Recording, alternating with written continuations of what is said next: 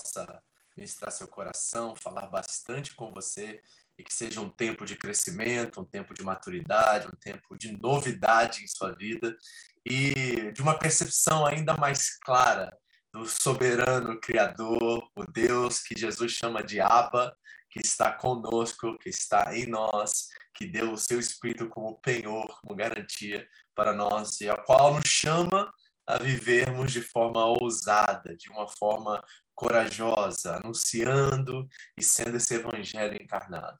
Este é o grande desafio nosso. Sabemos que o maior inimigo da igreja nos nossos dias não é o islamismo, não é nem o, o tipo de nomin, nominalismo ou uma forma da igreja ser simplesmente uma igreja presente, mas não pertencente, né? não uma igreja que é corpo, mas principalmente o maior inimigo da igreja é a hipocrisia. E falamos isso porque temos esse grande desafio a olhar para o Apocalipse, ver Deus sendo adorado, ver Deus sendo assim elogiado, e visto como alguém supremo, de supremo valor, alguém como prioridade dentro da igreja primitiva, e principalmente dessas sete igrejas na Ásia Menor, nós precisamos fazer o nosso dever de casa. E fazer o dever de casa é fazer uma autorreflexão, é fazer uma autoanálise, é entender quais são os nossos desafios atuais e nos alistarmos a simplesmente vivermos de acordo com o Evangelho vivemos de forma coerente. Esse é o nosso desafio, porque, infelizmente, a, o testemunho da igreja está manchado, embora ela continue triunfante, embora ela continue sendo a igreja do Senhor Jesus, a igreja de Jesus Cristo continua viva, continua exalando o seu perfume, mas se nós olharmos com olhos humanos o estado espiritual, a condição espiritual da nossa igreja, nós precisamos tomar uma postura. E o Apocalipse, em sua essência política, nesse sentido, nos chama a assumir o lugar, a não ficarmos em cima do muro. Sim, o Apocalipse, o Apocalipse ele é político, ele não é partidário, mas ele é político, no sentido de que ele chama as criaturas de Deus, os filhos de Deus, a assumirem o seu lugar, a, a serem a sua imagem e semelhança, a refletir a sua essência, o seu caráter, sobre toda a terra. E esse é o nosso grande desafio. E ao entrarmos no capítulo 8, 9, 10, 11, nós temos algo a pensar aqui nesses tempos. É o julgamento de Deus. Começou no capítulo 6, e nós estamos vendo no início sete selos que são abertos pelo único digno de abrir os selos, que é Cristo, o Cordeiro, que também é leão e que também é cordeiro. E os selos são abertos e agora as trombetas soam e as taças se revelam, e nós estamos vendo essa recorrência do juízo de Deus sobre a humanidade, de forma simbólica, é claro, nós não estamos falando de, é, de trombetas reais, de taças reais, mas estamos falando de algo muito mais profundo do que a linguagem expressa. A linguagem vem para nos revelar algo muito maior do que a realidade em si.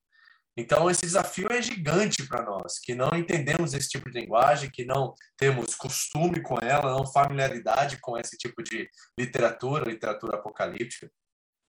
E por isso, nosso exercício requer que paremos, que refletimos sobre o texto, sobre a, situação atual, né, nossa, e também olharmos no retrovisor e ver o que os nossos irmãos lá no primeiro século, esses que eles fizeram, né, colocaram os fundamentos para que nós pudéssemos viver nesse tempo, em nosso momento, de forma coerente como eles viveram, nos chamam essa responsabilidade. Então, essa é uma grande responsabilidade que nós temos pela frente. E eu espero que você tenha sido desafiado a isso, viver de forma coerente, autêntica. Este é o culto racional que Paulo chama os romanos a viverem no seu capítulo 12, certo? É ali que nós conhecemos a perfeita, agradável vontade de Deus. É ali que nós somos oferecidos como sacrifício vivo, que embora tente fugir do altar o tempo todo, ele decide morrer, ele nega a si mesmo. É neste lugar que nós somos desafiados a viver. Isso lá na sua fábrica, no trabalho, você que está no contexto de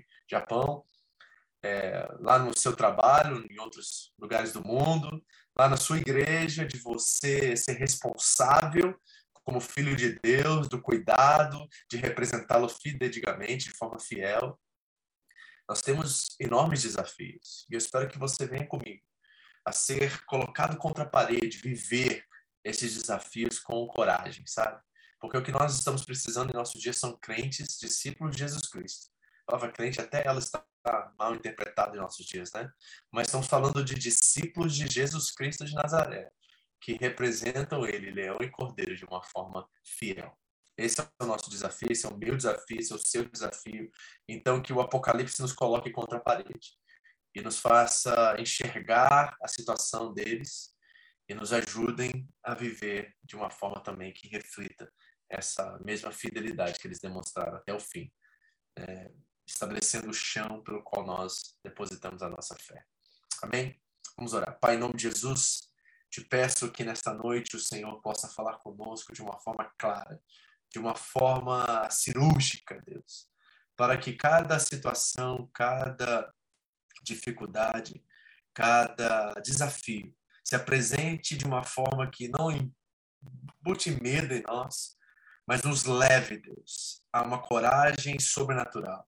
Nos levem a, diante das perseguições, diante das tribulações, diante das provações, a enfrentarmos isso como leão e cordeiro, sendo um sacrifício vivo, morrendo e dando a vida pelos nossos amigos e amando os nossos inimigos. Então, Senhor, nos ajude nesse desafio nesta noite a representar o Senhor corretamente, porque há poder nisso. Esse testemunho tem poder de transformação, de atrair, de seduzir, de principalmente conseguir persuadir as pessoas a reconhecer que aquele que está em nós é maior do que aquele que está no mundo e aquele que está em nós é a esperança de uma vida eterna. Então nos ajude, Senhor, nesta noite, em nome de Jesus. Amém. Amém? Você que está aqui talvez pela primeira vez, você pode adquirir todo esse material se você quiser. É só mandar uma mensagem via WhatsApp ou lá no grupo da própria página aqui da Home, certo? Você que está no Facebook conosco, você que está aqui né, pelo Zoom, você pode pedir esse material e eu vou estar fornecendo esse material para você, tá? É só pedir que a gente oferece, tá bom? Vamos ao nosso esboço dessa noite então. Nós entramos no capítulo 8, mas o capítulo 8, ele, na verdade, ele é muito mais do que isso. Ele inclui o capítulo 9, o capítulo 10, o capítulo 11. Todos esses capítulos estão representando de forma cíclica a mesma realidade. Né? São sete selos que se iniciaram no capítulo 6, que vem com esses julgamentos de Deus.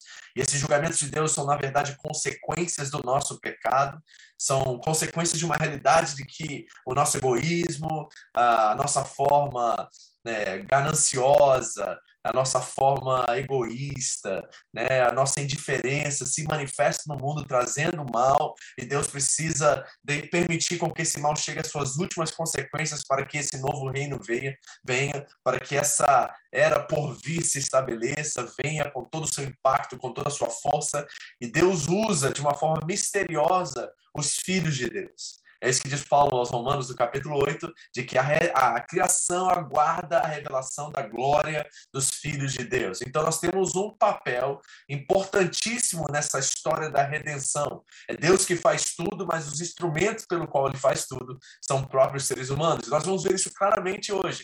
Enquanto essas sete trombetas se manifestam, as sete taças, entramos no último selo dos sete selos e vamos ver esse julgamento se manifestando e a realidade é, a verdade por detrás de todos eles, que é fundamental para a nossa compreensão e fazemos o nosso exercício hermenêutico, né, de interpretação disso, tanto para o contexto do primeiro século, das sete igrejas da Ásia Menor, pelo qual o livro foi escrito, a carta, e também para nós e como elas se aplicam a nós para que ao enfrentar as nossas bestas, os nossos dragões, os nossos anticristos, embora a palavra anticristo não apareça no Apocalipse, mas essa realidade do mal do mundo, nós precisamos também agora tomar uma postura e olhar para esses irmãos que estão sofrendo essa perseguição e reconhecer que estamos muito distantes da fidelidade, da coragem deles, mas tomarmos uma decisão de nos alistarmos de nos colocarmos à disposição de Deus para que Ele nos use para a sua glória,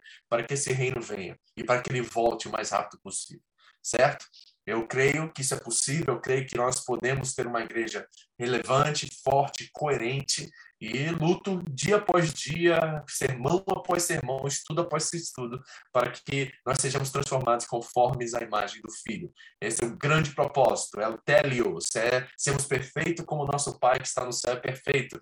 A maturidade, a completitude, a plenitude de experimentarmos aquilo que Pedro diz que é da natureza divina. Eu creio nesse reino. A oração do Pai Nosso é que venha a nós o vosso reino. Eu creio que essa Jerusalém que desce como uma noiva ataviada do céu, ela é possível. Essa é a nossa oração. Venha o teu reino. E nós queremos que esse reino se estabeleça e que o soberano Deus assume de uma vez por todas o controle desse. Para isso, nós temos um papel. Nós temos a nossa parte a fazer. Sim, Deus é todo soberano, ele é o onipotente Deus, ele pode constelar de Deus terminar com isso, mas o grande mistério é que ele ama e deseja usar, usar a sua igreja, isto é, os seus filhos, para manifestar a sua glória, para que o seu papel, o seu propósito, melhor dizendo, se cumpra na eternidade, se cumpra na humanidade. Então, nós temos um grande desafio pela sempre. E hoje nós vamos ver esse sétimo selo, terminamos isso da última vez com o sexto selo, e vamos entrar nessa, nessa verdade cíclica, ou seja, nós estamos vendo a mesma história mostrada por janelas diferentes, por ângulos diferentes. Nós vimos isso antes, certo? Não são sete momentos de destruição do mundo. Lembre-se que o Apocalipse não pode dizer para nós o que não disse para eles. A carta do Apocalipse não pode significar para nós o que não significou para os seus leitores. Então, nós colocamos essas lentes agora né, sobre nossos olhos para que nós não enxerguemos algo a qual eles não enxergaram. Isso é fundamental, porque senão vamos cometer um erro é, acronômico, um erro de olhar para o passado e tentar identificar no futuro realidades do passado. Não, nós não podemos fazer isso. Sabe? Esse é um erro muito grande de interpretação. E lembrar que o objetivo principal do livro, da carta, não era incutir o medo, mas fornecer uma chamada despertadora para aqueles que estão dormindo. Não apenas através das circunstâncias e das coisas que acontecem na nossa vida, mas através do império, certo? Em, no Apocalipse, nós estamos falando de Roma certo? No nosso caso, nós estamos falando de ídolos seculares que tentam assumir um lugar no nosso coração. Talvez não seja o governo japonês, no meu caso, no nosso caso, não é o governo brasileiro ou americano, certo? Nós não temos esse tipo de relação que nos afeta diretamente, mas tem ídolos que tentam assumir um lugar no nosso coração e estão nos seduzindo para render a eles poderes. É o que Jesus chamou de mamon, a riqueza, que divide a nossa atenção e a nossa lealdade. No Japão, o deus é o ien. Então, nós precisamos realmente nos preocupar com esse império. É esse império que tenta tirar nossas energias, nossas forças, nosso tempo, nossa família e nossas prioridades. Então, quando nós cedemos poder a essas coisas, embora elas sejam mortas em si, certo? Elas são inertes, elas não têm poder e não têm vida. Quando nós cedemos poder a essas coisas, elas é, nascem, elas ressurgem como fênix, elas começam a ter vida, ressuscitam dos mortos e começam a assumir o lugar na nossa vida e nós nos tornamos servos dessas coisas. É por isso que Jesus disse que você não pode servir a um nem a outro, porque terá que se dedicar a um e desprezar o outro. Você não pode servir a Deus e a mamão, as riquezas. Então, infelizmente, os ídolos têm assumido esse lugar. E dentro do século I, essa realidade está acontecendo. Lembre-se que o imperador está agora pedindo aos seus súditos que o adorem. Há cultos ao imperador acontecendo por todas as províncias, todas as colônias do Império Romano. E essa realidade começa a, a ser um choque quanto à realidade judaico-cristã daquela época, porque Deus é o único que merece ser adorado. Então, é essa tensão e essa tensão não é simplesmente subjetiva ou psicológica, é algo real que assumir essa lealdade ao Cordeiro e a Cristo é assinar o seu estado de óbito. Você irá morrer se você não prestar culto ao imperador, se você não queimar incenso ao imperador, você irá morrer dentro do contexto das, das sete igrejas da Ásia Menor. No nosso contexto, ele é mais sutil, porque o nosso é, inimigo ele é astuto, então ele vai aos pouquinhos inserindo essas coisas dentro da nossa realidade e daqui a pouco nós estamos completamente entregues a ela. E por isso nós vemos pessoas sem sentido na vida, sem proposta, presas a vícios, certo? A hobbies e outras coisas, abandonando a igreja, tendo um compromisso com ela muito frágil, muito superficial, porque nós estamos cedendo né, aquilo que nós entregávamos a Deus completamente, nós começamos a ceder a outras coisas. Esta é a realidade sociopolítica do Apocalipse. Nós precisamos entender isso de uma forma muito clara. Então vamos ao texto. Apocalipse capítulo 8. Nós estamos lendo Vamos ler esse capítulo todo, mas eu vou incluir aqui o capítulo 9. Não há por que nós entrarmos versículo por versículo no 8 e no 9, porque estão se apresentando as mesmas realidades, com detalhes diferentes, ângulos diferentes. E eu vou tentar resumir esses dois capítulos aqui, 8 e 9, hoje à noite, para que entremos no 10, depois vemos a, o cordeiro que está ali se apresentando, vemos as duas testemunhas, como isso se refere e conecta-nos com Zacarias, principalmente no Antigo Testamento, e aí nós vamos trabalhar essas realidades, ok? Diz assim a palavra de Deus. Quando ele abriu o sétimo selo, houve silêncio no céu cerca de meia hora. Viu sete anjos que se acham em pé diante de Deus, e eles foram dadas sete trombetas. Outro anjo, que trazia um incensário de ouro, aproximou-se e se colocou em pé junto ao altar. Aí lhe foi dado muito incenso para oferecer com as orações de todos os santos sobre o altar de ouro diante do trono. E da mão do anjo subiu diante de Deus a fumaça do incenso com as orações dos santos. Então o anjo pegou o incensário, encheu-o com fogo do altar e lançou-o sobre a terra. Olha que, que linguagem, que, que figura de linguagem bonita, né? Deus queima as orações e lança elas de volta à terra. De onde elas vieram? Elas vieram da terra, eles vieram daqueles que adoram, dos 144 mil, que representa toda a igreja. Tanto aqueles que já estão com Cristo e tantos aqueles que estão lá pedindo a Deus que vindique as mortes deles, eles estão debaixo do altar orando e pedindo por vindicação. E aqueles que estão na terra, que estão orando, vem o teu reino, Maranata, volta Jesus, e ele pega todas essas orações, queima com fogo nesse incenso, desse, incensário, e ele joga e lança de volta sobre a terra. E quando isso acontece, há trovões, vozes, relâmpagos e um terremoto. Então os sete anjos que tinham as sete trombetas prepararam-se para tocá-las. O primeiro anjo tocou a sua trombeta e granizo e fogo misturado com sangue foram lançados sobre a terra. Foi queimado um terço da terra, um terço das árvores e toda a relva verde. O segundo anjo tocou a sua trombeta e algo como um grande monte em chamas foi lançado ao mar. Um terço do mar transformou-se em sangue. Morreu um terço das criaturas do mar e foi destruído um terço das embarcações. O terceiro anjo tocou a sua trombeta e caiu do céu uma grande estrela, queimando como tocha sobre um terço dos rios e das fontes das águas. O nome da estrela é Absinto. Tornou-se amargo um terço das águas, e muitos morreram pela ação das águas que se tornaram amargas. O quarto anjo tocou sua trombeta, e foi ferido um terço do sol. Você está reparando um terço, um terço, um terço, um terço, o tempo todo aí nesse texto, certo? E lembrem-se que no Apocalipse os números têm um sentido profundo dentro daquela realidade. E aqui nós estamos vendo a expressão da misericórdia de Deus, porque em vez de destruir toda a terra e todos que estão na terra, ele, pela sua misericórdia e bondade, simplesmente julga um terço desses, né?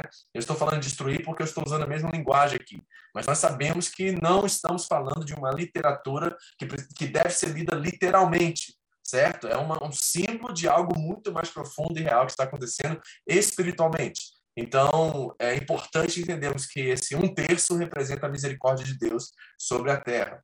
E um terço da lua e um terço das estrelas, de forma que um terço deles escureceu só um, mais um detalhe aqui que eu acho que é importante, que talvez eu venha repetir isso, mas para adaptar você a esse tipo de linguagem. Se uma estrela somente, escute isso, uma das estrelas que estão, eu estou falando de forma literal agora, se uma das estrelas caísse sobre a Terra, não existiria mais Terra.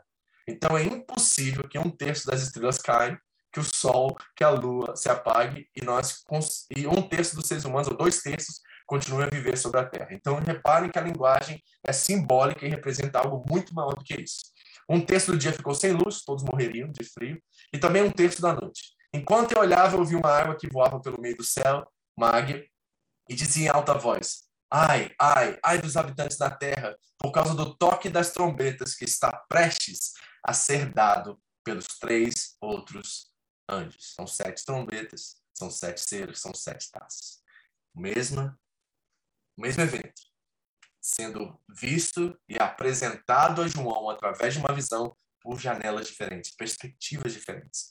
É como se eu estivesse olhando aqui para o centro da minha mesa, está aqui meu telefone, e eu olhasse de lá, eu via a traseira,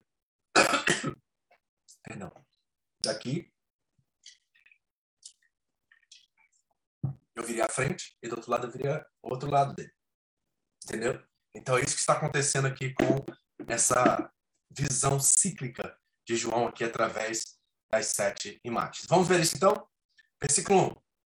Quando ele abriu o sétimo selo, houve silêncio nos céus há cerca de meia hora.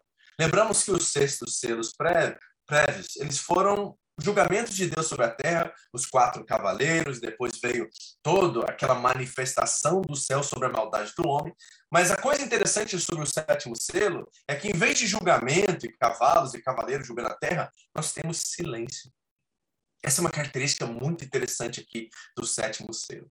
Eu lembro muito bem de uma história que eu ouvi de uma apresentação de um grande pianista no século XVIII, XVII, a qual ele fazia vários concertos e as pessoas aplaudiam, né, de forma ovacionada, de pé, após as suas apresentações, por 10, 15 minutos, ficavam batendo palma de pé, batendo palma de pé.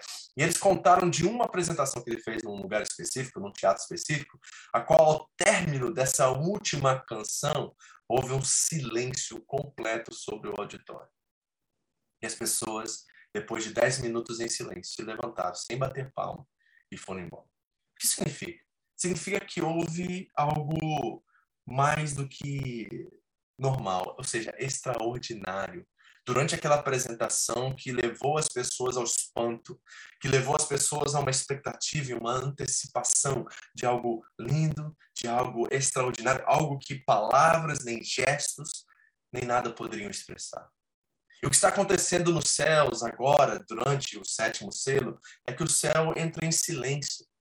E o silêncio na literatura apocalíptica, ela caracteriza uma mudança de o fim de um mundo atual para o nascimento de uma era por vir. Isso está claro em Esdras, né? Quarto Esdras, que é uma outra literatura apocalíptica, em Segundo Baruch, que é uma outro tipo de literatura é, apocalíptica que surge durante aqueles 400 anos entre o Antigo Testamento e o Novo Testamento, entre Malaquias na sua Bíblia e Mateus ou Marcos, porque é um evangelho mais é, antigo. Então, nesse período surgem essas literaturas, e sempre que silêncio é apresentado durante esses textos, há uma mudança de cosmovisão, de realidade. Uma era se acabou e outra se inicia.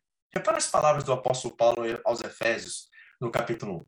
Esse poder ele exerceu em Cristo, ressuscitando dos mortos e fazendo sentar à sua direita, nas regiões celestiais, muito acima de todo governo autoridade, poder e domínio, e de todo nome que se possa mencionar, não apenas nesta era, mas também na que há de vir. Houve uma transição que a cruz faz. É uma revolução tão grande que é uma transição. E a partir da morte e da ressurreição de Cristo, nós temos o estabelecer, nós temos de forma concreta uma nova era que se inicia.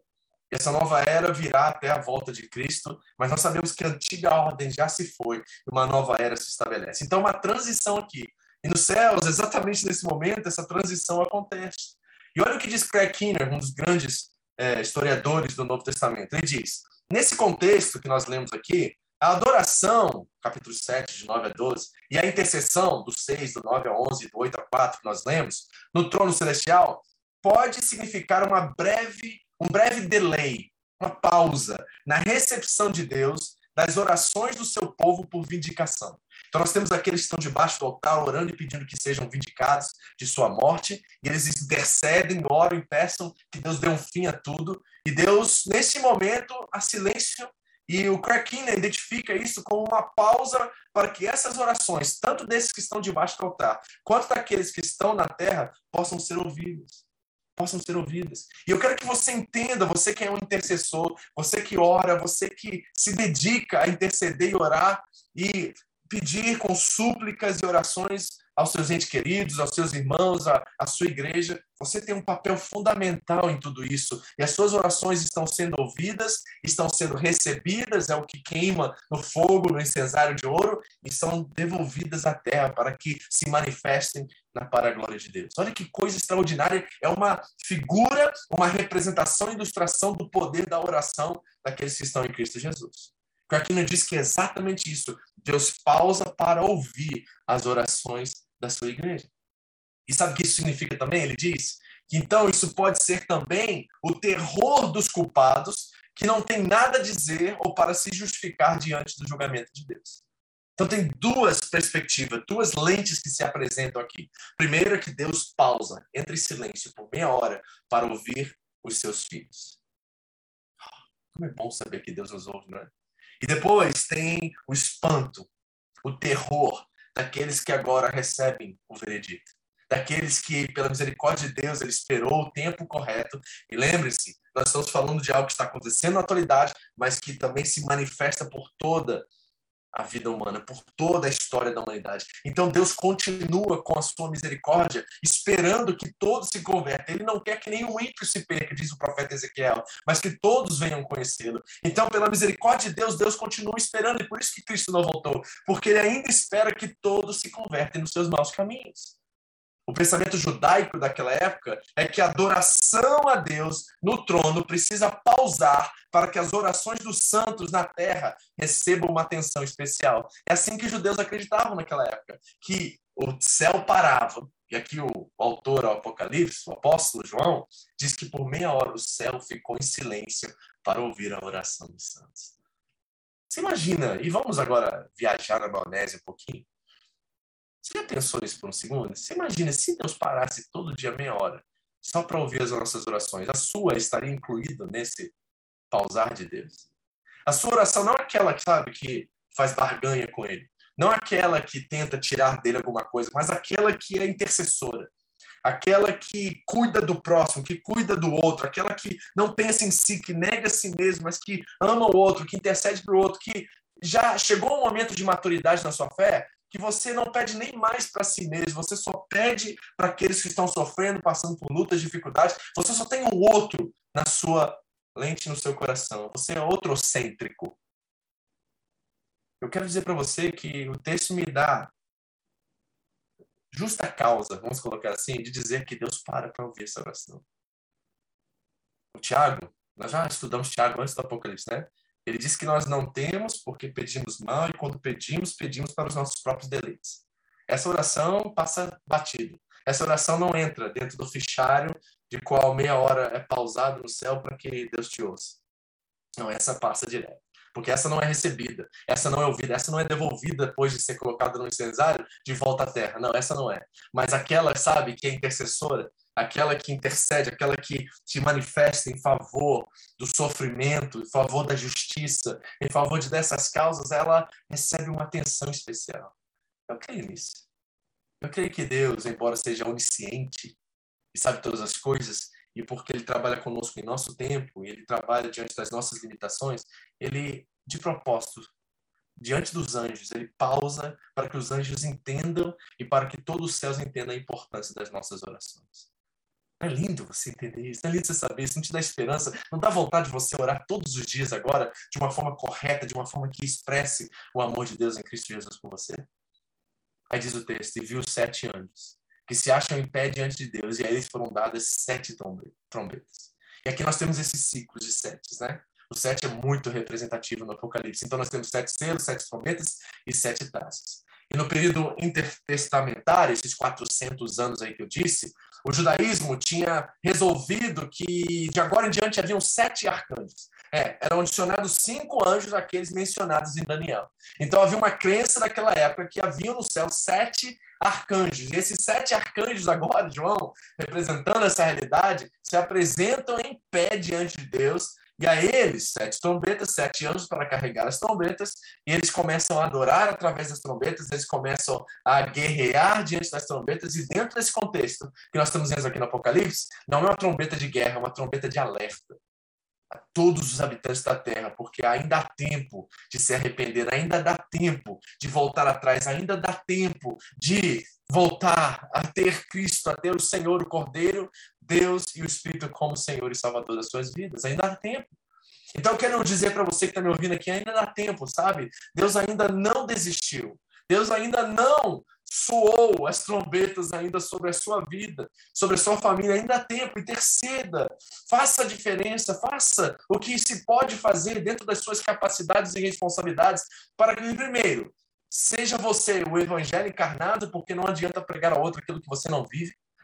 E depois, seja um intercessor, ore, abençoe, cuide, serve, seja uma fragrância cheirosa de Cristo para todos que estão ao seu redor, porque ainda dá tempo. Ainda dá tempo, irmãos. E as trombetas lembram-nos de uma história muito famosa e conhecida no Antigo Testamento, que é de Josué.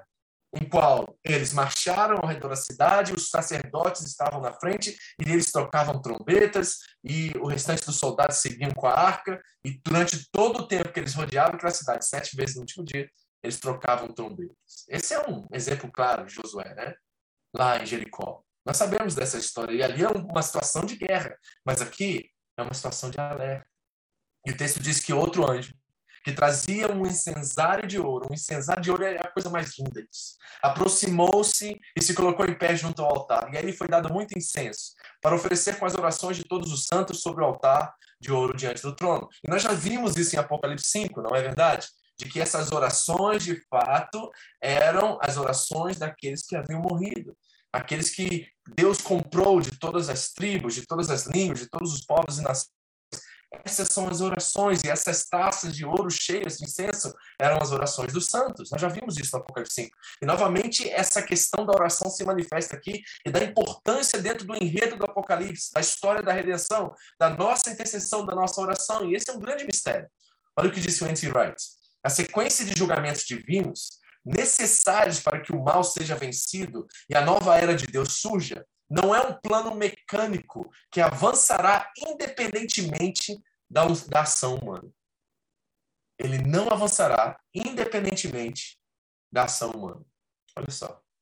Ou seja, nós temos um papel em tudo isso. Olha o que Paulo diz aos Romanos: da mesma forma, o Espírito nos ajuda em nossa fraqueza, pois não sabemos como orar mas o próprio Espírito intercede por nós com gemidos inexprimíveis. E aquele que sonda os corações conhece a intenção do Espírito, porque o Espírito intercede pelos santos, como? De acordo com a vontade de Deus. Então ele nos impulsiona a orar de acordo com a vontade de Deus para que o propósito de Deus se cumpra. E as nossas orações não só estão sendo ouvidas, elas estão sendo oferecidas, elas estão sendo recebidas estão sendo devolvidas para que o agir de Deus, o seu propósito, aquilo pelo qual o Espírito intercede de acordo com a sua vontade, se manifeste sobre a terra. A sua oração não é em vão. A sua oração, ela não fica em ouvidos é, cerrados, fechados. A sua oração não bate no teto da sua casa, ela chega aos céus, ela é recebida, ela é ouvida por Deus e ela é devolvida com ação de acordo com a vontade dele. Não é maravilhoso? Você que ama orar, você que é um intercessor, intercessor. Eu tenho tantos desses aqui entre nós. Na nossa igreja tem gente que ora e eu dou graças a Deus por isso. Eu queria ter a, a força e a vontade e o desejo que eles têm na oração. Eu tenho, mas não tenho tanto quanto eles têm. E graças a Deus que Deus chamou estes para serem esses que enchem as taças, que enchem o incensário de ouro. É maravilhoso isso. É importante a sua oração dentro de tudo que está acontecendo. Então o anjo pegou o incensário, encheu com fogo do altar e lançou sobre a terra. E houve trovões, vozes, relâmpagos e um terremoto. Veja a questão dos trovões, vozes, relâmpagos e um terremoto. Porque ela é recorrente dentro do texto. E por isso que nós não podemos ler o Apocalipse literalmente. Nós estamos vendo esse ciclo né, de julgamentos, sete vezes sete vezes sete, e em cada parte desses julgamentos nós vemos, nós vemos a mesma ilustração, a mesma referência. Olha em Apocalipse 4, 5, diz que do trono saiu relâmpagos, vozes e trovões. Isso é quando João entra e adentra o trono de Deus, e ali ele começa a ter a visão da experiência, onde ele vê os seres viventes, os 24 anciãos, e ali do trono estão saindo esses relâmpagos, vozes e trovões no capítulo 11, agora diante dos sete selos, nós vimos que foi aberto o santuário nos céus, e ali foi vista a arca da aliança, e houve relâmpagos, vozes, trovões, e um terremoto e um grande temporal de granizo. E diante das sete, das sete trombetas, das sete taças, houve então relâmpagos, vozes, trovões e um forte terremoto. Ou seja, as ilustrações e as figuras são recorrentes, demonstrando para nós que tudo que está acontecendo é uma, uma reilustração da mesma história, do mesmo evento. Eu só queria mostrar isso para vocês. E é interessante que se enche com fogo o altar, e esse altar agora, cheio de fogo do incenso das orações dos santos, é lançado sobre a terra. E essa questão de fogo ela é muito presente, por exemplo, nos dizeres de Jesus. Olha o que Jesus disse em Lucas 12. Eu vim trazer fogo à terra. E como gostaria que já estivesse aceso. Hum, você consegue agora interpretar o que Jesus está dizendo? Jesus não estava dizendo que desceria saraiva do céu e mataria todos os habitantes da terra. E muitos leem porque têm uma visão muito miópica, muito pequena e curta do, do enredo bíblico, né, da narrativa completa do Gênesis do Apocalipse, enxergam isso como se fosse um julgamento que destruirá a terra antes da igreja ser arrebatada. Mas o que Jesus está falando é outra coisa completamente. Ele está falando do seu sacrifício, da sua morte. Ele diz: Eu tenho que passar por um batismo e como estou angustiado até que ele se realize. Vocês pensam que eu vim trazer paz à terra? Não, eu lhes digo. Ao contrário, eu vim trazer divisão, porque agora em diante haverá cinco numa família divididos, uns contra os outros, três contra dois e dois contra três. Estarão divididos pai contra filho, filho contra pai, mãe contra filha, filha contra mãe, sogra contra nora e nora contra sogra. E o que, que é isso? É porque agora o julgamento de Deus vem, certo? E as pessoas que estão agora entendendo e descobrindo que eles pisaram na bola, que eles não entenderam a mensagem do Evangelho, estão apavoradas em terror, porque se manifesta agora o juízo de Deus sobre toda a terra e eles perderam a chance de se arrependerem. E Jesus disse: Eu vim trazer exatamente isso: fogo. O fogo é o quê? É porque o evangelho que está sendo anunciado e proclamado sobre a terra irá causar divisões. Pessoas irão aceitar. Talvez você tenha pessoas na sua família agora que simplesmente rejeitaram, que simplesmente não querem nem saber, que tratam ou rotulam como religião, ou como fanatismo, ou como qualquer outra coisa, a sua, o seu estilo de vida, a sua forma de ser cristão. O evangelho que você vive é, é motivo de chacota, de, de, de absurdos e, e de ser ridículo ao seu tipo de vida e os seus princípios e valores e a forma que você vive. Isso traz divisão. Pessoas aceitam e outros não. Outros respeitam, mas ficam distantes. Então Jesus diz: Olha, eu queria que isso já estivesse aceso. Esse fogo, será que ele está falando sobre algo além ou diferente ou contraditório que João está dizendo aqui no Apocalipse? Não pode ser que os autores se contradizem, porque o autor é o mesmo, é o Espírito de Deus. Então, esse fogo é o mover do Espírito através do Evangelho, através dos filhos, que vai causando divisões entre as pessoas por rejeitarem e não aceitarem a mensagem. E aí, quando o julgamento de Deus vem, e aí a continuidade de Lucas 12, nós vamos ver isso em Marcos 13, em Lucas 21, em Mateus 24, é que essas pessoas agora, diante de uma manifestação de juízo, tanto temporal como atemporal, começam a ficarem aterrorizadas porque Deus agora está colocando no eixo todas as coisas e dando fim a todas as coisas, e o tempo acabou. Esse é o grande pavor do Apocalipse. João dizendo àqueles que são contrários ao Evangelho que tem um tempo exato onde que essa maldade que é manifesta através dos pecados humanos, ela chega ao seu ápice. Quem é que lembra da história de, de Abraão, por exemplo? Diz lá no texto, na, na aliança que Deus faz com Abraão em Gênesis 15, que a iniquidade dos, dos Amalequitas ainda não havia chegado ao seu limite.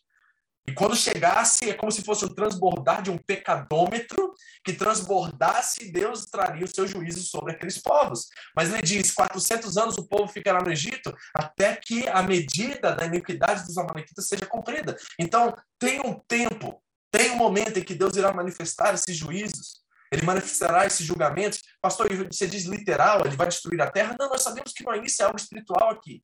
É algo que dá um fim à maldade, ao dragão, às duas bestas, essas que manifestam o mal e destroem a terra, e aqueles que se rebelam e são sujeitos a ela, que se renderam o senhorio a ela, que colocaram a marca na mão e na testa. Esses são aqueles que, através desses ídolos, manifestam a sua rejeição a Deus. E nós precisamos urgentemente pensar de que lado nós estamos, porque esse é o papel político de entender se nós estamos aqui debaixo do senhorio de Cristo, debaixo de, da, do entendimento de nossa paternidade como filhos de Deus, do Criador, ou se nós estamos andando com a besta, andando com a, a besta, as duas bestas e o dragão. Nós estamos comprando e vendendo o que eles oferecem. Tá vendo como é que o Apocalipse se torna real para nós agora? Porque essas realidades estão presentes até o dia de hoje. Jesus veio trazer fogo à terra. E será que nós estamos alertas a isso? Será que a trombeta está tocando em nosso tempo, em nosso momento, em nosso agora?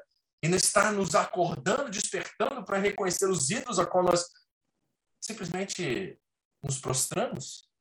Sendo dinheiro, sendo qualquer outra coisa que tira as coisas mais importantes da nossa vida do seu devido lugar, como Deus em primeiro lugar, nosso cônjuge, nossos filhos, nosso trabalho, nosso ministério? Será? Será que essas coisas já assumiram lugar entre as cinco prioridades que nós devemos ter? Nós temos que checar isso constantemente, porque essas coisas, elas estão né, nos seduzindo e nos atraindo para que investimos nosso tempo, energia, dinheiro e tudo mais. E daqui a pouco nós estamos vazios, sem propósito, sem sentido na vida, essas coisas nos consomem e nós estamos adorando outros deuses e perdidos, literalmente. E muitas pessoas estão cedendo à depressão, ao desânimo e tantas outras coisas porque não enxergaram o rei que reina, o Senhor verdadeiro. E estão cedendo e se prostrando diante do príncipe deste mundo. Ele diz: Então os sete anjos que tinham sete trombetas prepararam-se para tocá-las. O primeiro anjo tocou a trombeta e granizo e fogo misturado com sangue foram lançados sobre a terra. E foi queimado um terço da terra. Isso é misericórdia, tá, gente? Quando você vê um terço, é porque Deus está poupando os outros dois terços. Então nós precisamos enxergar isso dessa forma. Não é que Deus está destruindo um terço de forma figurativa aqui falando. O juiz está vindo sobre um terço. Não, nós temos que ver esses outros dois terços que representam a misericórdia de Deus e a paciência, a longanimidade de Deus de esperar para que todos se convertem dos seus maus caminhos. Porque não dá para ser real que um terço das aves e toda a relva verde simplesmente se acabou. Os estrelas caíram no céu e destruíram uma parte da terra, destruíram toda a terra. E o que está sendo apresentado para nós aqui é o problema do mal e a seriedade que Deus dá ao problema do mal. Ou seja, a nossa miopia acerca do mal no mundo, por estarmos num país de primeiro mundo, a maioria de nós estamos ou no Brasil, ou no Japão, ou nos Estados Unidos. Esse é o grupo que assiste é, nossa reflexão aqui, nosso estudo no Apocalipse. Esses três países, tá? Dois são de primeiro mundo e o outro, o Brasil, é de terceiro mundo, mas as pessoas têm condições de viverem como de primeiro mundo. E nós estamos sentadinhos em nossos sofás, nossas almofadinhas aqui, e esquecendo que 80% do mundo ganha mais ou menos um dólar por dia. 80% do mundo está sofrendo com miséria, com falta de saneamento básico, com falta de tantas outras coisas. E nós estamos aqui sentadinhos, bonitinhos, achando que nós somos a como diz o meu pastor, a última Coca-Cola do deserto, achando que nós somos os filhinhos de Deus especiais e protegidos por Ele, quando na verdade a maioria do mundo está sofrendo de coisas terríveis e há guerras e há todo que é tipo de violência em todas as áreas ao redor do mundo. Então nós temos um problema de miopia e por isso nós não entendemos a seriedade que Deus dá ao mal e como ele vem de fato para julgar toda essa maldade. Nós temos uma fraca e barata compreensão sobre pecado e quem Deus é e como ele é completamente separado dessa realidade. Deus é santo, ele nos chama a ser santos como ele é santo. E nós precisamos, em nome de Jesus, trazer o céu à terra para que essa realidade, nossa santidade, realmente seja uma distinção e uma coisa que os outros enxergam que é diferente. Porque, infelizmente, hoje em dia, não sabemos quem é ou não é de Deus quem é ou não é cristão ou de seguidor de Jesus Cristo. Porque elas se misturam demais as camadas. E nós ficamos sem a percepção dessa realidade no dia a dia com as pessoas que trabalham conosco e que são de igreja, mas não são de Cristo. Esse é um grande problema. A religião vem camuflar tudo isso. E nós temos um, uma miopia cruel acerca de, do problema do mal. Como Deus, através de todas essas trombetas, selos e taças, manifesta o seu juízo sobre essas coisas, porque Deus quer extinguir o mal. Ele quer acabar com o mal. E ele detesta o mal. Ele odeia o divórcio, diz lá em Malaquias capítulo 2. E o que tem, mar, tem marcado a igreja contemporânea é uma taxa de 50 ou mais por cento de divórcio dentro da própria igreja, dentro daqueles que se dizem discípulos de Jesus Cristo. O que está acontecendo conosco, gente? Onde foi que esse discipulado barato e essa compreensão barata, fraca sobre o pecado, começaram a encontrar caminhos dentro do nosso coração e da nossa forma de enxergar o Evangelho? Olha o que diz N.T. Wright. Não podemos confundir símbolo com realidade. A maneira estilizada como os efeitos das sete trombetas são descritos, deve nos lembrar que os primeiros leitores de João certamente sabiam que ele não estava realmente falando sobre um terço da terra, os mares e assim por diante. Ele estava falando sobre a ação drástica de Deus para purificar o mundo, para cortá-lo como se faria uma árvore que se tornou perigosamente doente, removendo o câncer mortal para que o resto possa ser salvo. Por isso que ele sela aqueles que estão em Cristo Jesus, para que quando ele expurgar o mal de uma vez por todas, esses não sejam afetados por ele. É por isso que eles são selados, certo? Ele estava falando sobre o trabalho necessário de perturbar radicalmente os sistemas humanos pelos quais milhões são escravizados e degradados, mas que foram mantidos num lugar por estruturas de aparente beleza, nobreza e alta cultura. uma pequena modificação não será suficiente. Apenas uma grande cirurgia servirá. Então Deus quer expurgar esse mal. E como esse mal se manifesta, João, em sua primeira carta e segunda, diz que existem muitos anticristos entre nós.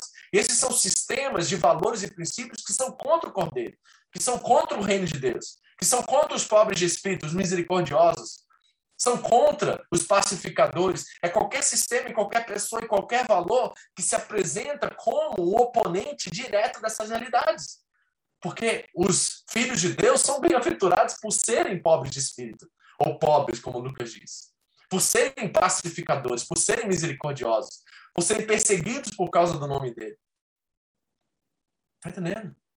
Então nós temos que ter uma ampliar nossa compreensão acerca da maldade, porque sentadinhos aí no nosso sofá, eu falo de mim mesmo, estou aqui com um computador de primeira qualidade, uma televisão, um ar condicionado, certo? Tenho um trabalho bom, tenho um carro bom, tenho uma, uma casa, meus filhos estão protegidos num país seguro, e nós esquecemos que a maioria do mundo não vive dentro dessa realidade. E achamos o pecado uma coisa assim que Deus vai resolver, muito fraca, muito barata, muito distante da nossa realidade, quanto para muitos o grito de justiça continua a chegar aos céus. Como no Irã, como na China, como em outros países do mundo, a qual há perseguição de nossos irmãos e não há direito de religião. Estão entendendo aqui? E o que está acontecendo aqui com esses sete, essas sete trombetas, esses sete anjos, essas sete taças, o que está acontecendo são ecos do Egito. Como João irá descrever essas realidades e esses sistemas? Ele irá usar a linguagem que ele conhece, ele é um judeu. Ele conhece a realidade do Egito. E você pode ver, não vou citar aqui, mas em todo o texto nós temos linguagens e símbolos que se representam como símbolos de uma escravidão, de uma servidão que aconteceu no Egito, como granizo, sangue, águas, gafanhotos. João pega todas as linguagens, não todas elas, ele não é exaustivo nisso, mas a única referência que ele tem, e ele vai lá no Egito, onde o povo estava preso, escravizado por causa dos ídolos, por causa da sua desobediência, e ele traz a maioria dessas, dessas figuras para esse povo que está ouvindo essa mensagem lá na Ásia Menor e dizendo: está vendo, vocês estão tão escravizados como os de Israel, antes de serem libertos através do cordeiro, que é o seu sangue é colocado sobre os umbrais das portas, e aí vocês celebram a, a libertação de vocês do Egito.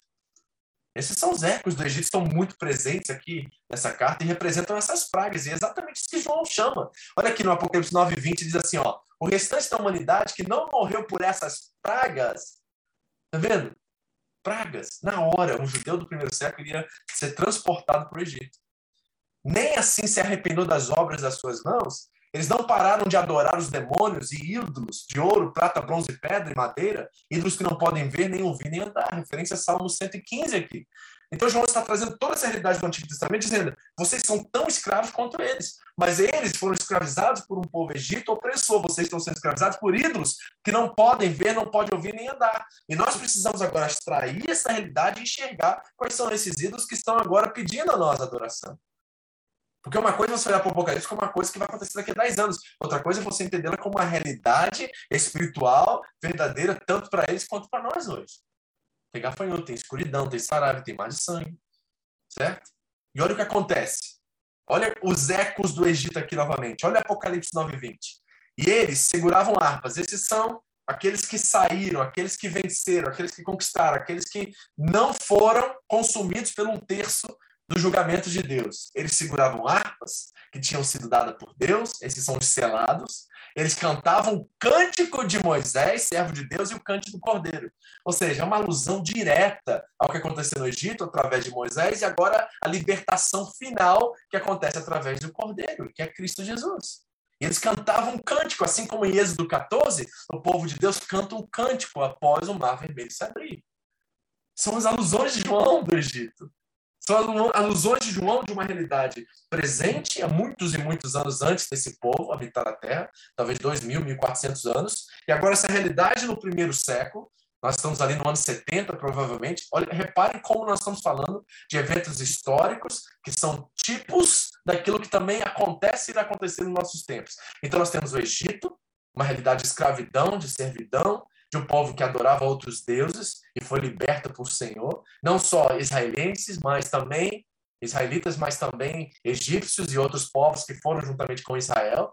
Nós depois temos, né, lá no primeiro século, a mesma realidade com Roma, a mesma realidade acontecendo de perseguição, de luta, né, de, de, um Cristo que liberta, que cura, mas que esse povo agora está sofrendo perseguição de imperadores que querem adoração ao seu nome, que querem que eles se prostrem, queimem um incenso em favor de Nero, em favor de Domiciano, seja quem for e como você enxerga o Apocalipse. E nós temos realidades atuais, a nossa Roma atual, que é o dinheiro, que são os ídolos que assumem lugar em nosso coração e que pode sim, pastor, pode ser um, um governo que se levanta como Roma em nossos tempos? Pode ser.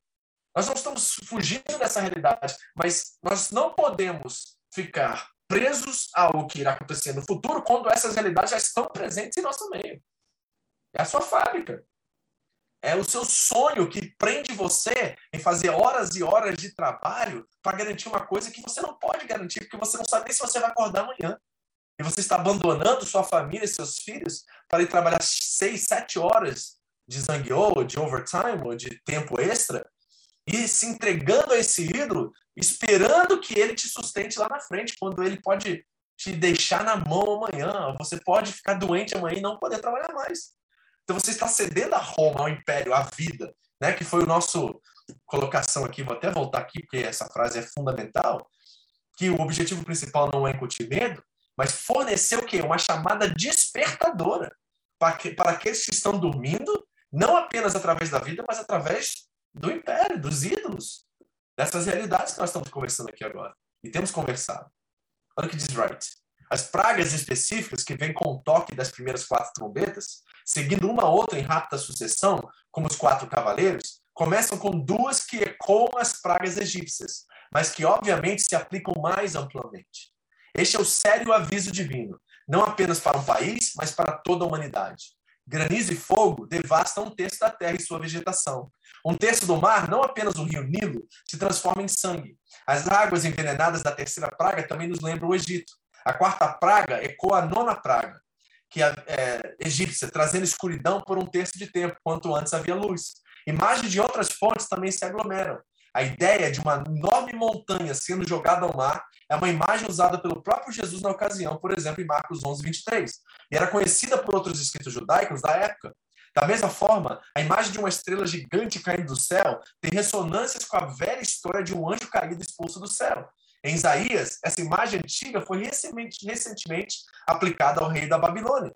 João, bem ciente disso, vê a queda da grande estrela nessa passagem como um sinal de avanço para o grande desfecho final do seu próprio livro.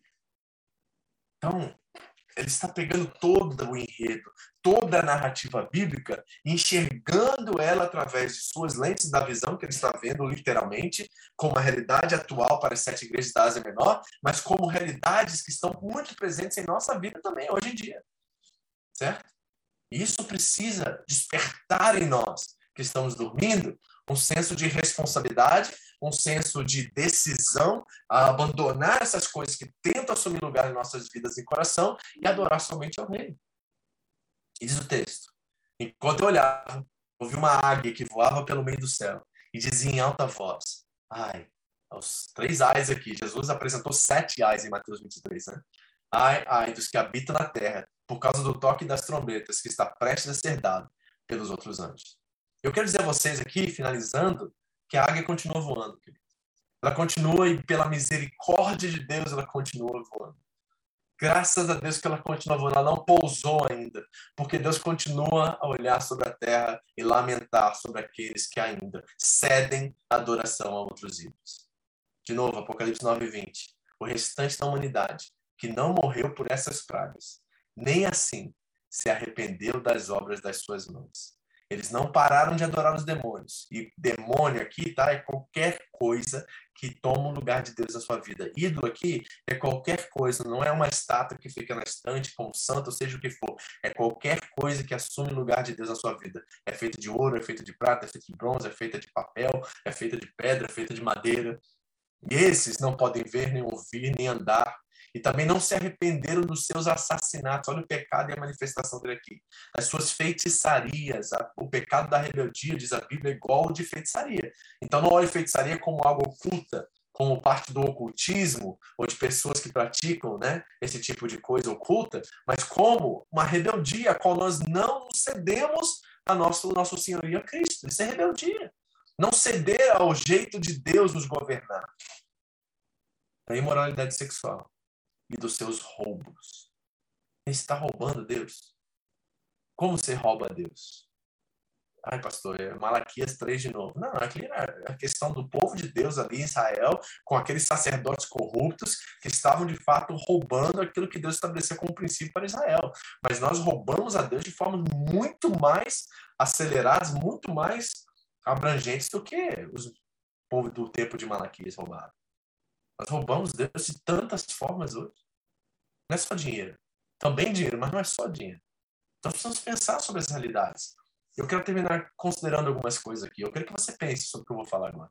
Primeiro, você consegue reconhecer as pragas atuantes e presentes em nosso tempo? Você consegue reconhecer? Você consegue reconhecer como essas manifestações já estão muito presentes? Sim, elas devem ser algo final no, nos últimos dias. Mas podemos olhar dessa forma também. Como eu contei para vocês, são recorrentes. Aconteceu no Egito, aconteceu no primeiro século, pode acontecer agora, está acontecendo agora e pode acontecer no final também. Nós não estamos abrindo mão de uma realidade futura onde essas coisas se manifestem, mas nós estamos dizendo que a nossa responsabilidade é com aqui e agora. Então, quais são as pragas que estão atuantes hoje? O que é aquilo que leva você ao roubo, que leva você ao assassinato, à feitiçaria, à imoralidade sexual? Quais são essas ferramentas que estão manifestando as consequências do pecado. Segundo, você reconhece quais áreas a qual você ainda não se arrependeu e você rende a sua adoração e remete um valor a algo que não seja Deus na sua vida? Você já reconheceu quais são essas coisas que você cede poder e esse poder faz com que coisas inertes, coisas que não têm vida, se manifestam sobre você? Você já reconheceu isso? Você precisa urgentemente isso. E, e olha, a coisa é tão sutil hoje em dia que às vezes um cansaço é isso. É uma pessoa que vive cansada. E esse cansaço já se tornou um ídolo na vida dela que só manifesta murmuração, reclamação. Às vezes são coisas assim, de caráter assim, sabe? Subjetivo.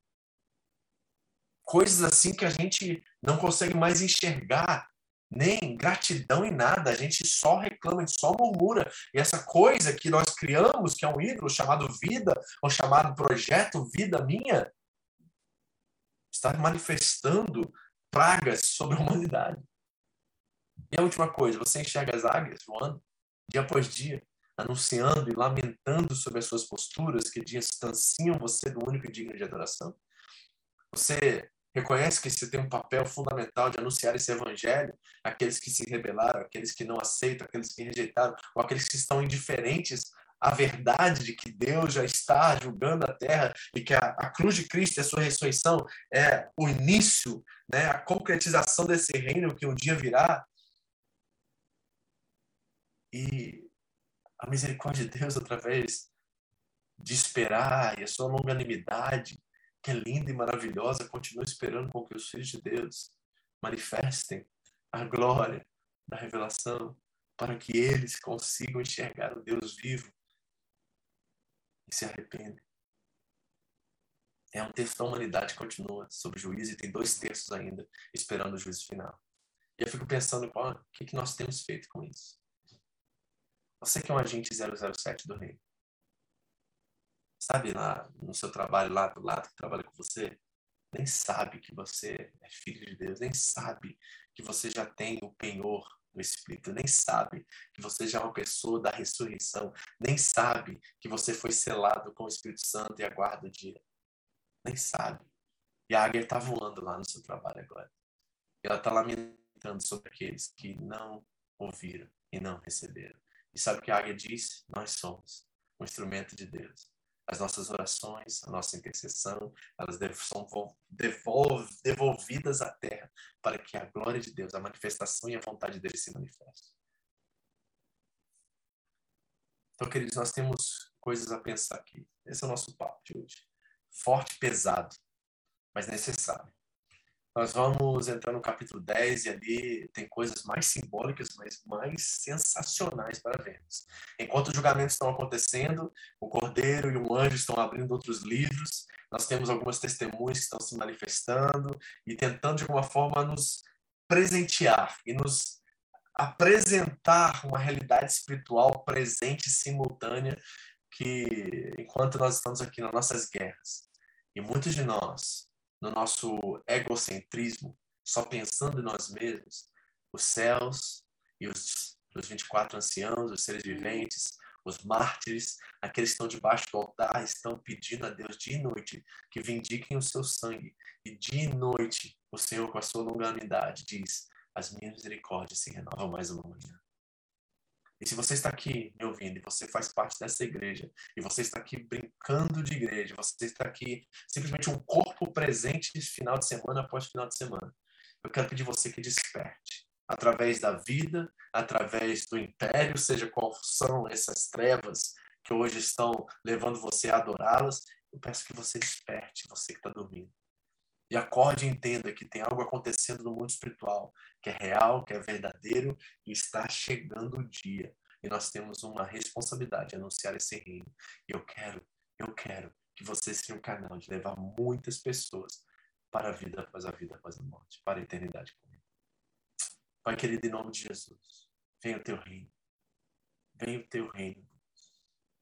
Pai, eu peço que tudo que foi ministrado, tudo que foi falado, do mais difícil conceito ao mais simples, que cada um deles agora sejam discernidos por aqueles que são espirituais, porque eles entendem as coisas espirituais.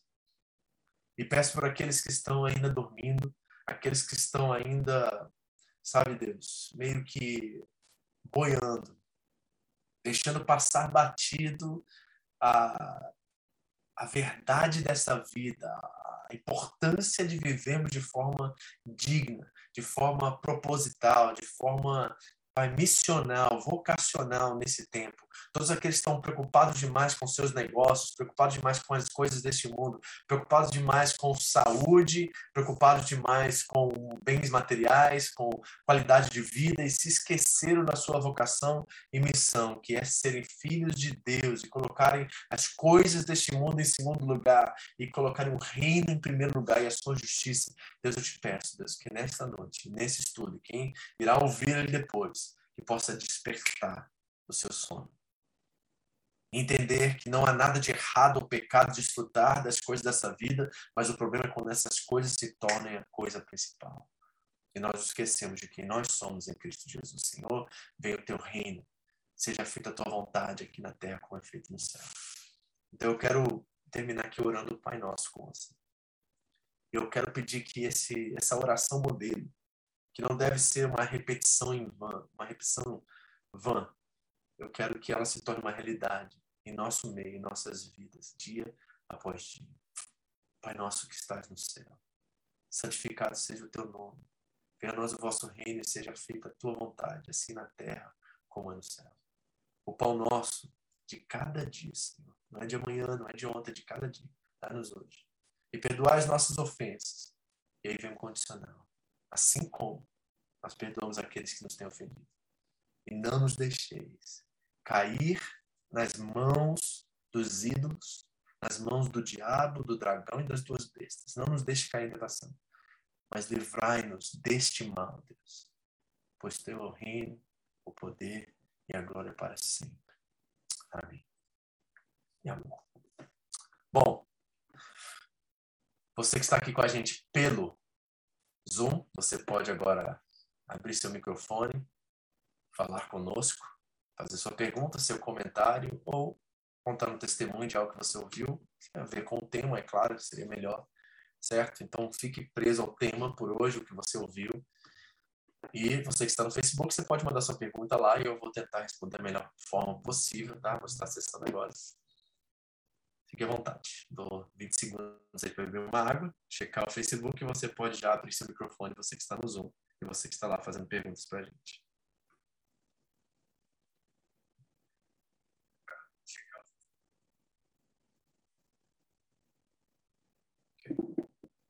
Alguém?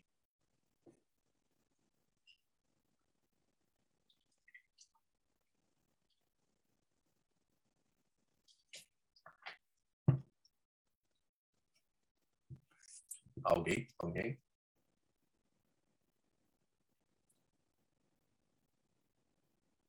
Vou chamar aqui, tá? Vamos ver.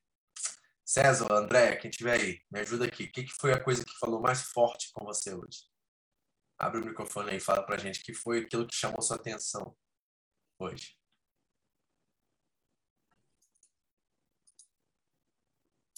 Acho que eu apertei o botão sem querer. Tá mutado. Aí.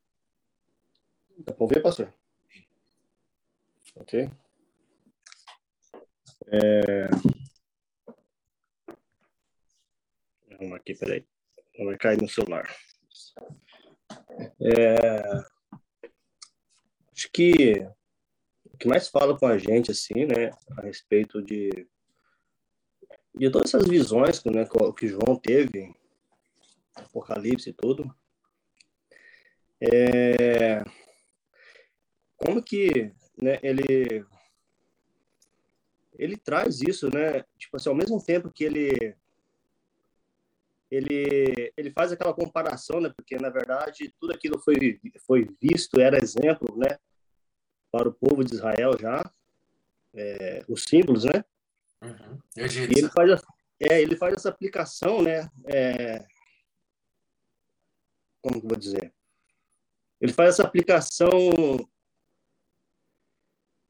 na igreja, né? Traz isso para a igreja, né? Converte isso para a igreja. E, e às vezes a gente fica até confuso, porque como que a gente vai conseguir entender tudo isso, né? Como que a gente consegue assimilar isso, né? E é interessante quando o pastor começa a falar sobre isso, né? Algumas coisas começam a clarear para a gente, né? Porque você começa a entender um pouco, né? Do que que qual que era a intenção de João, então. Sabe uma coisa interessante você falando isso, César, que vem à mente agora? É que uma das estratégias, acho que mais inteligentes assim do diabo nos nossos dias é tentar pegar o apocalipse e transportá-lo para um mundo futuro. Por quê? Uhum. Porque nós estamos sempre esperando um anticristo, um poder mundial se manifestar, e nós estamos, faz, ao fazer esse exercício, estamos nos esquecendo desses ídolos que estão constantemente assumindo lugar no nosso coração. Nós achamos que a estratégia do diabo é macro, mas ela é micro. Uhum. Entendeu? Então nós estamos, às vezes, assustados com o grande sensacionalismo que é interpretado o Apocalipse e nos esquecemos que, na verdade, a estratégia dele é muito mais inteligente, muito mais astuta do que isso. Ele faz com que olhemos para o macro e ele se manifesta no micro. Nós não enxergamos o que é ídolo pequeno em nossas vidas, que vão assumindo lugar. É por isso Verdade. que o povo foi para o Egito. Não foi porque eles eram, né? É porque eles adoraram outros deuses, eles abandonaram Deus e por isso que foram parar no Egito. É, então, é exatamente isso, né? Porque você fica vendo hoje em dia, né? E as pessoas começam é, gastando tanto tempo em cima disso, tentando entender, né? Criando né, um monte de coisa, criando, conjecturando um monte de coisa. Uhum. E às vezes o negócio é muito simples, né? As pessoas colocando, é, trocando, né? Fazendo uma, uma, uma, espécie de uma troca, é, tirando Deus do local onde ele deve estar e colocando né, outras coisas, né? Uhum. Outro dia eu estava conversando com uma pessoa e, e até mesmo até mesmo dores, até mesmo frustrações, as pessoas estão colocando no lugar de Deus. Uhum. Né? Aí elas colocam ele essas essas coisas, esses sentimentos, essas frustrações, esses medos, e logo aquilo é muito mais importante do que Deus. Né? E aquilo começa, não, mas é porque eu fui tratado assim. Ah, não, porque isso aconteceu comigo, né? E aí você começa a, falar, você começa a ouvir aquilo e fala assim, mas espera aí, né? Você está substituindo as coisas, né? Você está invertendo as coisas. Né? Você está colocando é, esse sentimento seu, não que não seja importante, é importante, lógico que é importante, não, pode, não vamos banalizar, mas uhum. né, existe um Deus que é muito maior do que isso, né? E às vezes as pessoas né, substituem, né? E é interessante que é bem, é, eu, eu, vi, eu vejo que é mais ou menos isso que João tenta passar, né? Agora, coloque as palavras de Jesus no contexto. Quando o Filho do Homem vier, haverá fé na terra? Pense é, nessa realidade agora. Exato, exato. É, e nós estamos esperando uma igreja triunfante. E nós estamos vendo, na verdade, é o oposto. Uhum. Quando ele vier, haverá fé na terra. É, fé, gente confunde fé com crença. Não é que não haverá religião. Religião sempre teve sempre terá. Sempre vai ter. A questão é os filhos. A questão é os que confiam. Fé é pistes, confiar. Será que haverão aqueles que confiem na terra diante dessa estratégia? Então, é muito sério a conversa do Apocalipse, sabe? A gente tenta transportar isso para o futuro e esquecemos que são manifestações de realidades atuais, que estão encontrando espaço dentro das nossas vidas e nós estamos dividindo a nossa lealdade por causa disso. Uhum. Exato. É, exato. Obrigado, obrigado. Eu é. acho. Fala, Thalia. Eu acho que, que é, esse negócio de transportar o apocalipse apocalipse para o futuro é uma espécie de fuga nossa, entendeu? Por quê? Porque a gente está esperando sinais para nos prepararmos, quando nós devíamos já estar preparados, entendeu? E, e, e tipo assim, é, fica tentando decifrar o que, que vai acontecer sendo que tipo o que o que Deus tem tem pra, tinha para fazer já fez e que na verdade tipo nós devemos é, é, não ficar preocupados com o que vai acontecer, mas o que a gente está fazendo hoje, o, o, como nós somos hoje, né? Pensa, Talita, não é essa estratégia do diabo também? Veja a paródia do diabo em nossos tempos, tá? Você falou uma coisa muito espiritual agora. Nós temos que nos responsabilizar com o que diante do está diante de nós nossos deveres e responsabilidades como discípulos dele. Então vamos focar no que está aqui, adiante de nós. É o que Paulo diz assim, ó, esquecendo das coisas que para trás ficam e avançando para as que estão diante, uhum. né? adiante, é diante de nós. Paulo entendeu espiritualmente muito claro. O que, que o diabo está fazendo nos nossos dias? Qual é a astuta estratégia dele? É tirar o nosso foco daquilo que é importante e colocar naquilo que é urgente. Hum. É uma paródia do que nós devemos fazer como filhos. Então, nós estamos cedendo poder a coisas urgentes, certo? É ter a melhor casa, é ter o melhor carro, é ter as melhores condições, é juntar dinheiro para a faculdade do filho e é se matar para isso, abandonando família, abandonando relacionamentos, abandonando o que é mais importante por aquilo que é urgente. É uma paródia exata espiritual do exato oposto daquilo que Deus espera que nós fazemos, fizemos como fazemos como filhos. É verdade.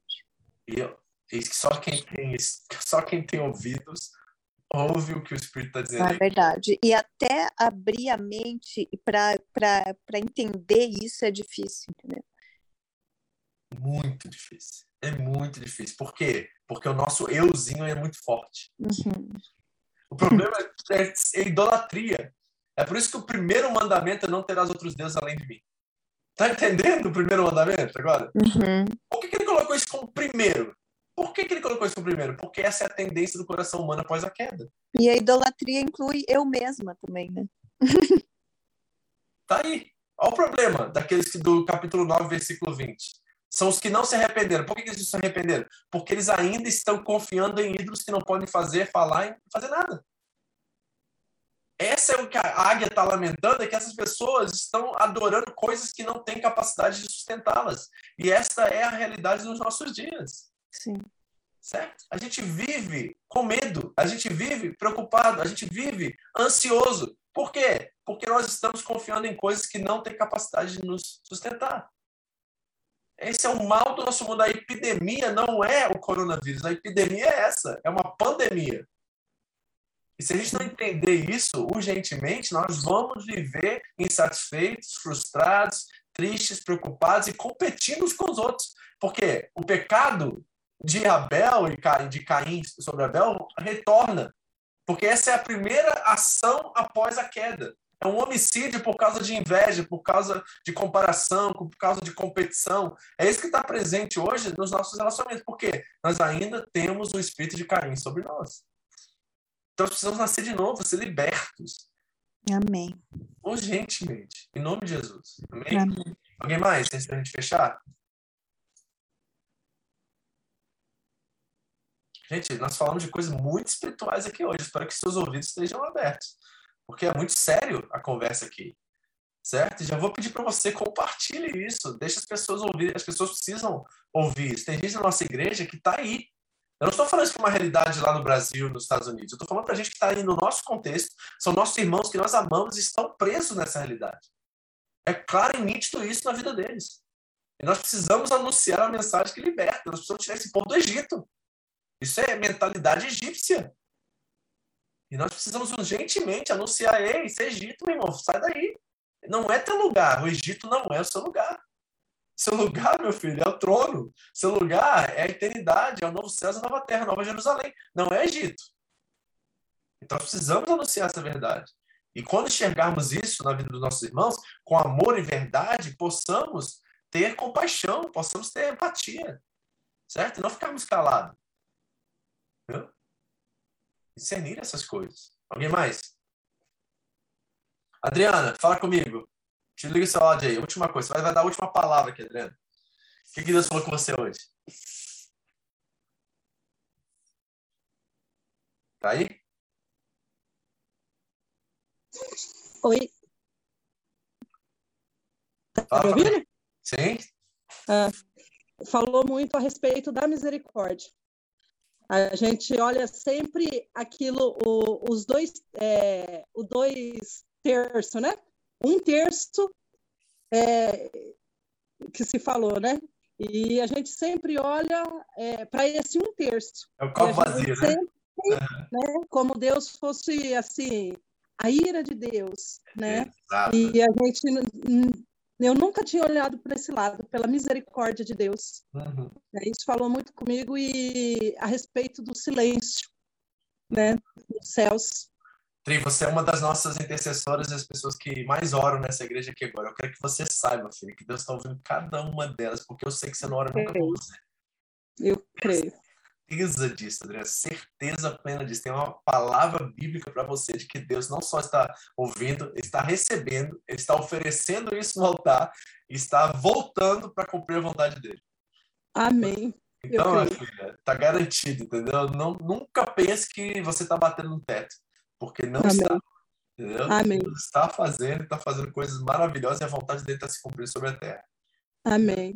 Então, a coisa interessante é saber dentre esses dois terços que a misericórdia de Deus se manifesta, é interessante que João, no capítulo 9, ele diz que esses ainda que estavam ali na terra não se arrependeram. Que, É. qual, qual lugar nós estamos? Porque é fácil a gente olhar o juízo de Deus, mas olhar em que lugar nós estamos. Nós somos os selados ou nós estamos recebendo esse juízo e não sabemos? Essa é a questão, sabe? E as nossas ações o nosso cuidado, a nossa generosidade, a nossa forma de cuidar do outro manifesta isso. Lugar uma coisa a respeito da, dessa parte também, é, que você acabou de falar, é que a gente sempre olha pelo outro e não por nós mesmos. Que nem se perguntou agora onde a gente está. É mais fácil a gente olhar aonde o outro está e achar que é o outro e não a gente, Hum, né? Exatamente. É isso mesmo. É E o que você falou, né? Esse é o desejo do meu coração, era que todos estivessem ouvindo isso hoje. Que Eu, também, todos estivessem participando, porque nós todos precisamos e muito. eu sei disso. O Apocalipse sido, assim, para mim, um, um- Assim, eu, eu pensava que a gente ia ler outra coisa, mas eu nunca esperava que eu ia ler o que a gente está lendo. É. Nunca esperava que ia ser tão, tão pertinente e tão relevante em nossos dias. Não é à toa que veio essa palavra agora. Não é, entendeu? E Deus é muito bom com a gente. É- é necessária. É, é incrível o processo que nós estamos vivendo. Nós estávamos em Jonas antes de entrar a pandemia, saímos da pandemia em Tiago e agora estamos no Apocalipse. Assim, é ter preparo de Deus perfeito para nós enxergarmos as realidades atuais. Verdade. E Então, que possamos enxergar verdadeiramente. que o ouvido esteja aberto ao ouvir o que diz à igreja. Em nome de Jesus. Amém. Que assim seja. Amém. Deus abençoe vocês. Em nome de Jesus, uma boa noite a todos. Bom descanso e compartilhe na página da igreja, nas suas redes sociais, em todos os lugares. E mande o link para os seus amigos, seus irmãos, as pessoas que você sabe que precisam vir disso. Deus abençoe a todos. E até quarta-feira que vem, capítulos 10 e 11, em nome de Jesus. Amém.